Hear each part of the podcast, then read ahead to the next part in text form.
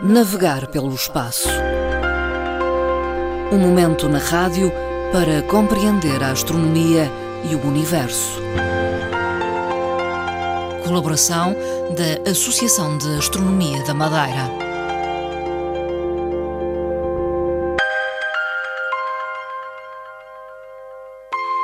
Mais uma emissão do Navegar pelo Espaço. Converso com Fernando Góis, é presidente da Associação de Astronomia da Madeira. Quem saúde, boa tarde. Ora, boa tarde, Dona Marta e caros ouvintes deste programa. Fernando Góis, hoje eh, vamos eh, quase obrigatoriamente olhar para a chamada guerra Rússia-Ucrânia, portanto, após a invasão da Rússia à Ucrânia, somos levados a questionar que impacto terá na ciência do espaço. Embora se separem as questões científicas e as questões do espaço destes conflitos geradores, de facto, de pressões internacionais, como nós todos conhecemos, a verdade é que ela tem algum reflexo. Por exemplo, um pequenino pormenor aqui é só este. Onde se está a, a, a lançar, ou, ou, vamos lá ver, a desenvolver o conflito, que é o caso da Ucrânia, temos aqui um país que, por exemplo, produz foguetes para a Rússia. E esses foguetes são utilizados ainda quer para lançamentos na estação espacial, quer para uh, na, em Kourou, na Guiana Francesa. Temos aqui Sim. já um impacto. E aí a Rússia já disse que não sabe até que ponto, porque eles ainda não tomaram decisões. Mas a verdade é que já existem pressões internacionais. Portanto, As... até que ponto dará continuidade exatamente, exatamente. essa colaboração? O problema é a cooperação contínua como existe. Porque há cooperação entre Estados Unidos, Rússia e Europa, a nível da exato, ciência exato. do é, espaço. Essencialmente estas três, três potências. Sabemos que a Rússia tem uma certa preponderância a nível internacional, de trás tem uma certa segurança a nível de lançamentos de equipamentos, que isso já é tradicional, não tínhamos dúvida, nós temos aí que reconhecer isso. Eh, no, no, com o fim do Space Shuttle, foi a Rússia que, através dos, da, da, da, do veículo da Soyuz, que conseguiu dar boleia aos americanos para a estação espacial uhum. e através dos foguetes que produz, como acabamos de dizer, uhum. quer, na, quer na Ucrânia, quer na própria Rússia. Ora, este tem, tem que haver sempre um impacto. Sim. Quando mais não seja, começar a preparar psicologicamente e internacionalmente as potências para se, para se prepararem para o futuro. Isto é. Autonomizarem. É. Exatamente. Uhum. Mas a verdade é que também essa autonomização está a acontecer de uma forma. Sim. O que tem é que é lenta. Já vinha a acontecer. Já vinha acontecendo, talvez prevendo alguns problemas internacionais. Vamos olhar para a ESA e para a Europa. Exato. De que forma Ora, é que se tem preparado? A ESA, há muito dia, há muito tempo, fez uma coisa. Embora ainda utilize, num caso ou no outro, isto em parceria, como é natural, que, enfim, a Rússia também está na Europa. Uhum. Temos que dizer isso. Essa parceria existe, existe um relacionamento entre a ESA e a Rússia. Uhum. E então ainda utiliza uma espécie de foguetes da Soyuz na Guiana Francesa. Mas mais do que isso, já não são esses. São o Ariane 6, 5 e 6, de fabrico da própria ESA na Alemanha e na França, a nível europeu e depois o próximo, que agora que é o mais recente, que é a Vega. Uhum. Portanto, isto já implica uma certa autonomização que de um momento para o outro diz assim, nós não precisamos dos sóios e pronto, arrumou a situação. Sim. Isto é possível. A dependência era só em relação aos sóios? Exatamente. É, é precisamente só isso. Uhum. Ela é, está em grande escala. Porque é, de facto, como acabamos a dizer há bocadinho, um equipamento, um veículo de grande segurança. Portanto, que já ajudou os americanos e a NASA em parcerias uhum. e manteve essa parceria na estação espacial, porque a Rússia ficou sem uma estação, sem, sem a Mir, e ficando sem a Mir, foi convidada a integrar equipas na estação espacial uhum. com quem? Com os americanos e, evidentemente, com a nível europeu. Portanto, e, a Europa, através da ESA, já eh, tem uma certa autonomia em relação a. Exato, já se verifica isso. Quase não precisa. Pode Sim. dizer que não precisa da, da Rússia. E Agora, a NASA? Ora bem, isso já não acontece com a NASA. Americana. Ora, aí está. A NASA ainda está a acabar de sair da tal situação de, de grande dependência desde o fim do Space Shuttle.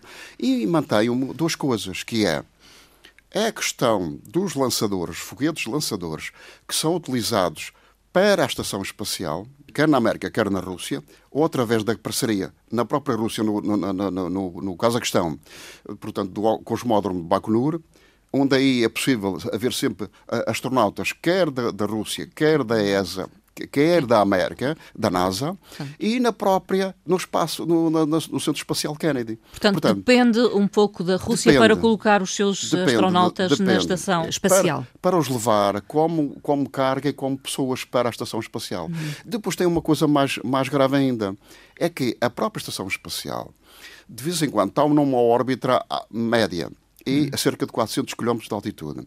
E o que é que acontece? De vez em quando tem que corrigir a sua, a, esta altitude. Hum. Para corrigir essa altitude, precisa de foguetes lançadores, ou propulsores, melhor dizendo, propulsores para fazer subir e para hum. fazer, eh, criar uma estabilidade na trajetória da estação. E esses, de onde é que são esses foguetes? Fabricados pela Rússia. Hum. Ora, no momento atual, já existe, desde há algum tempo, é, é, chamamos-lhe assim, uma opção que é os americanos, através do Sr. Elon Musk, parcerias privadas, Elon Musk, através de parceria com a Blue Origin, com com o Sr. Charles Bronson e com uh, o Jeff Bezos, no momento atual, já tem alternativas para, até final do ano, conseguirem criar, já estão a criar, já criaram, aliás, já está na fase final, que é, e, até, e também com a Boeing, uhum esses propulsores que vão substituir os outros que estão na, na, na Estação Espacial. Portanto, Portanto, a NASA e os Estados Unidos da América já trabalhavam no sentido também de autonomizar-se em relação à Rússia Portanto, e aos propulsores é, chamada, então, fabricados a, na a, Rússia. A tal autonomização. Ora, mas ainda, ainda não está todo, não está todo, ainda vai durar mais uns meses. Ora bem, há uma pressão já da Rússia aqui a dizer que não vai, se calhar, se calhar, pode pôr em causa a continuação do programa conjunto. Uhum já criou algum stress. É expectável. É, exatamente, era expectável, era hum. perfeitamente expectável. Entretanto, o que é que se verifica no momento atual, em termos de entre a NASA e, e a Rússia? É uma tensão, essa tensão não, não continua apenas num local, que é na própria Estação Espacial Internacional. Hum. A Estação Espacial Internacional, e aí sim, tem uma visão diferente, os astronautas têm uma visão diferente das coisas, eh, que é trabalharem para a ciência. Não esquecer que existem dezenas de programas científicos que estão a desenvolver na Estação Espacial e que depois têm continuidade aqui e cá embaixo. Ora, é um trabalho para a humanidade, para a ciência mundial. E é nisso que se focam uh, aqueles Exatamente. que estão neste momento na estação espacial. Quem é que está lá Ora bem, neste momento? No momento atual estão lá oito astronautas. Esses astronautas são quatro americanos, estão dois da ESA, ou chamamos assim, da, da Alemanha e da França. E estão dois russos, mas estão em parceria permanente, em colaboração, cooperação permanente na ciência, a trabalharem. E uma das coisas que foi, quando se despoltou a guerra da Ucrânia, perguntaram-lhes, cá de baixo perguntaram-lhe, inclusive os jornalistas tiveram essa oportunidade de, de, de, de, é? fazer as perguntas, umas questões. E disseram-lhe o que é que vai acontecer, então agora, como é que vocês estão aí em termos de trabalho? E eles disseram: do, do nosso lado, a questão política é uma questão que está noutra área. A questão da do nosso trabalho. Estamos a trabalhar e vamos continuar a trabalhar em parceria, damos todos perfeitamente bem, portanto, todos os astronautas que cá estão, quer russos, quer americanos, quer da Europa, e vamos continuar assim, porque trabalhamos com uma coisa, olhamos para a Terra e para o que lá está, a humanidade e trabalhamos para a ciência. É apenas isso só, mais nada. Não nos preocupa outra coisa. Garantem que continuarão a trabalhar exatamente. em prol da ciência e enquanto eles... estiverem na estação Ora, espacial. Exatamente. Portanto, já tiveram crises anteriores, mantiveram essa postura uhum. e esse critério e vão continuar. Portanto, no momento atual, esse trabalho não, não tem qualquer. Não está em perigo, não então. Não está em perigo. Uh, quando é que é previsível que voltem à Há Terra? um astronauta americano que volta agora no dia 18 de março e depois, no dia 30, temos outra missão e essas missões vão se manter com equipamento russo. Estão é, garantidos? estão perfeitamente garantidos, não há qualquer alteração e, aliás, a Rússia também fez aí uma, uh, um ponto de honra que disse que os, os projetos próximos estão totalmente garantidos e não existe qualquer alteração deles. Da América, do, do, da NASA mantiveram também essa, essa postura e dizem que não há planeamento ainda para isso. E, eventualmente poderá já a médio prazo, em algumas missões, haver algumas alterações, mas isso depende também da, da, do desenvolvimento do da desenvolvimento, guerra que se está a é? verificar. É? Em relação uh, à Rússia, o que é que perde a, a Rússia? No meio disto tudo, no meio disto, quem perde e quem ganha? Ora bem, perdem todos. Evidentemente que perderá maior uh, será uh, a Rússia. Sim. Que... Isto naturalmente, em termos de ciência do espaço. Não? Exatamente. Estamos a falar exatamente, particularmente exatamente. No nesta da, questão. No campo da ciência. No campo da ciência. No campo da ciência. A Europa, portanto, quer a Europa, quer a NASA e Estados Unidos, uh, portanto, mantém aquela tensão de o que é que se irá seguir a seguir, vão, vão chamemos-lhe assim, cortar todos os, os programas que existem, ainda não sabe. Portanto, mas existe no ar essas questões. Eh, a Rússia deixa de ter essa parceria, vai ter um problema que é não tem estação espacial, portanto, embora tenha os foguetes, não tem estação espacial hum. e, portanto, vai trabalhar aonde? Só pode trabalhar de uma forma, cooperando com a China. Ora bem, vai ter que fazer uma alteração que até aqui não acontecia e trabalhar para a Estação Espacial da China, que neste momento é, uma, é, uma, é a opção da Estação Espacial. Eles sabem disso tudo e têm uma coisa, é que a Estação Espacial Internacional também tem uma previsão de duração até 2030. Isto começa a criar alguma pressão a todos os níveis, a todas as entidades e todas as potências. Portanto, todos vão perder com isto nessa questão. Uma reflexão final eh, com Fernando Góis, eh, presidente da Associação de Astronomia da Madeira, numa conversa que mantivemos a propósito do impacto que acabará por ter na uh, ciência do espaço. Ciência do espaço, eh, exatamente. Uh, liderada uh, até o momento por países como a Rússia, os Estados Unidos da América, países europeus como a Alemanha ou a França exatamente. e a China também. No meio disto tudo, eu queria aqui deixar aqui uma referência que era, para mim, é extremamente importante.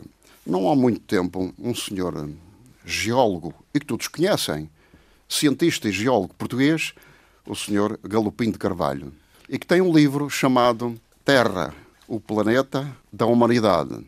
Isto quer dizer que nós, no momento atual, temos que repensar todos, todos estes problemas, mesmo até a nível do espaço. Se a Terra é de facto património da humanidade, é o planeta da humanidade, temos que repensar tudo isto. E uma das coisas eu concordo com o Galopim de Carvalho. O que é, é que ele diz? Temos que rapidamente pensar numa nova ordem mundial. E como o planeta deve ser declarado oficialmente património da humanidade, respeitando as soberanias do Estado, como é evidente. Mas como é que nós poderíamos avançar com esta ideia? Ela é possível e toda a gente, se calhar, já pensou, muitas pessoas já pensaram nisso, principalmente os pacifistas. A guerra é uma opção de último recurso. E, no momento atual, penso que há instâncias internacionais o caso das Nações Unidas, que neste momento é liderada por português, português António, Guterres. António Guterres, que tem desempenhado um papel extraordinário e tem chamado colaboradores fantásticos e que, evidentemente, tem curado uh, atender estas situações. Hum. Mas isto precisa de uma outra, aqui, uma outra questão. E agora, relembrando o, o dia uh, declarado o Dia Internacional da Mulher, nós precisamos então da nova ordem liderada por mulheres a mulher liderando as principais instâncias internacionais, para não dizer alguns Estados, tem outra sensibilidade, porque de facto as mulheres no seu meio envolvente, no seu ambiente, são aquelas que mais sofrem com as famílias e com, com guerras, o próprio meio e, defesa, e, a defesa do seu património familiar e territorial. E a mulher pode ser, de facto, aqui uma peça extremamente importante para isto. Fernando Góes, ficamos por aqui lamentando naturalmente este momento porque passamos eh, de guerra na Europa, onde é habitamos é todos nós, Não... e naturalmente lamentar a perda da liberdade, todos, todos, dos todos. pertences, da saúde e, em última análise, das vidas de muitos. Sem dúvida, principalmente isso, a questão da vida é inviolável. O mundo, não, não, não podemos esquecer que efetivamente tem que ter atenção sobre isto. É que se a Terra deve ser declarada património mundial é as vidas, principalmente.